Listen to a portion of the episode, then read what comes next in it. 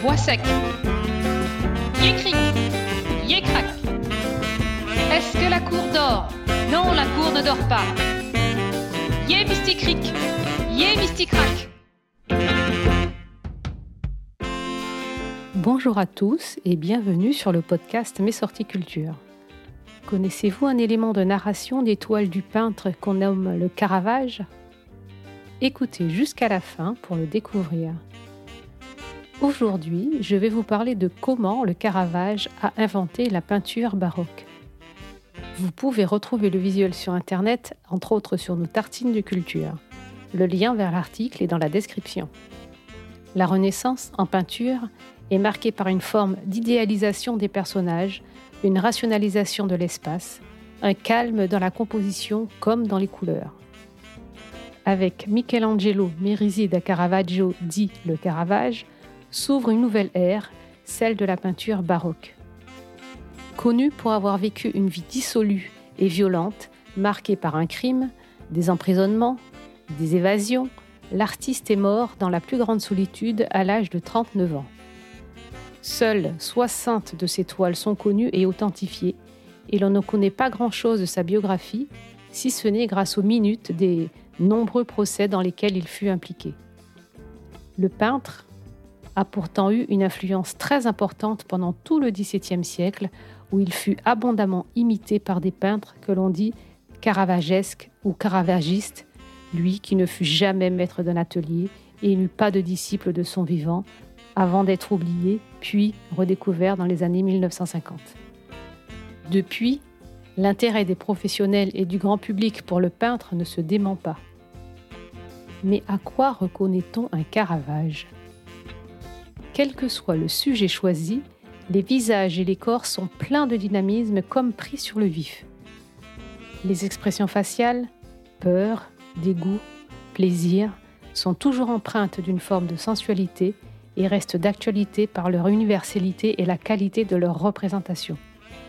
C'est là un des traits de l'art baroque. Il fait place après une période marquée par l'idéalisation des formes et des expressions, à une débauche d'expressivité qui peut même sembler exagérée, mais qui ne manque pas de faire réagir celui qui regarde, et c'est bien le but recherché.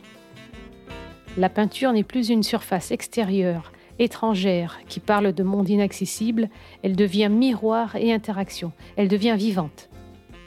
Yé cric Yé crac Yé mysticric Yé mysticrac cette grande expressivité va de pair avec la représentation débridée de la violence. Et sur ce chapitre, personne n'égale le Caravage. D'abord, il s'y connaît, ayant lui-même côtoyé des milieux interlopes, possédant une épée et se battant volontiers. On peut présumer que le sang et les blessures ne lui font pas peur. D'une certaine façon, il est même fasciné par la violence radical et franc quand il montre un corps meurtri. Il fait là aussi réagir celui qui regarde, qui est invité à se confronter à la réalité crue, à la cruauté de l'existence, en particulier dans la Rome du début du XVIIe siècle, dont les tableaux du Caravage sont aussi le reflet, même quand il choisit des scènes bibliques ou mythologiques. Il ne vivait pas dans un monde ouaté ou protégé, malgré quelques séjours dans des palais de ses mécènes. Dont le souper à Emmaüs, en 1601, le Caravage représente l'instant où le Christ ressuscité, attablé avec les pèlerins d'Emmaüs, leur révèle son identité. Grâce au mouvement d'un des pèlerins, à droite, ouvrant largement les bras sous l'effet de la surprise, le spectateur est invité à entrer dans la scène. De même, la corbeille de fruits qui se trouve au premier plan, qui est en équilibre précaire et dépasse légèrement de la table, permet de créer un effet de trompe-l'œil qui fait déborder l'action hors du tableau et crée là aussi une porosité entre celui qui regarde et la scène représentée. Là encore, le peintre pose les bases de ce qui fera l'originalité révolutionnaire de l'art baroque qui invite les spectateurs à s'impliquer dans l'action et parvient à les toucher d'une façon alors totalement inédite. Chez le Caravage, la lumière est un élément de la narration.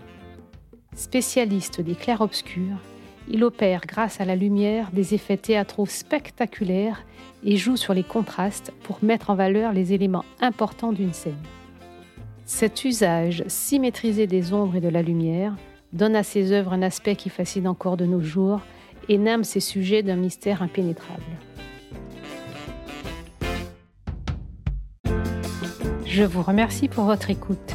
J'espère que cette découverte culturelle vous a plu. Je vous invite à aller sur la plateforme d'écoute de votre choix pour nous laisser 5 étoiles ou un avis. Nous nous retrouverons dans deux semaines pour un nouvel épisode. Abonnez-vous à notre podcast Mes sorties culture pour ne rater aucun épisode. D'ici là, vous pouvez aller sur le site web mesorticulture.com pour trouver des visites guidées pour découvrir notre patrimoine culturel et aussi répondre à nos mardis devinettes et à nos énigmes du vendredi toutes les semaines sur Instagram et Facebook. Tous les liens sont dans la description. À bientôt!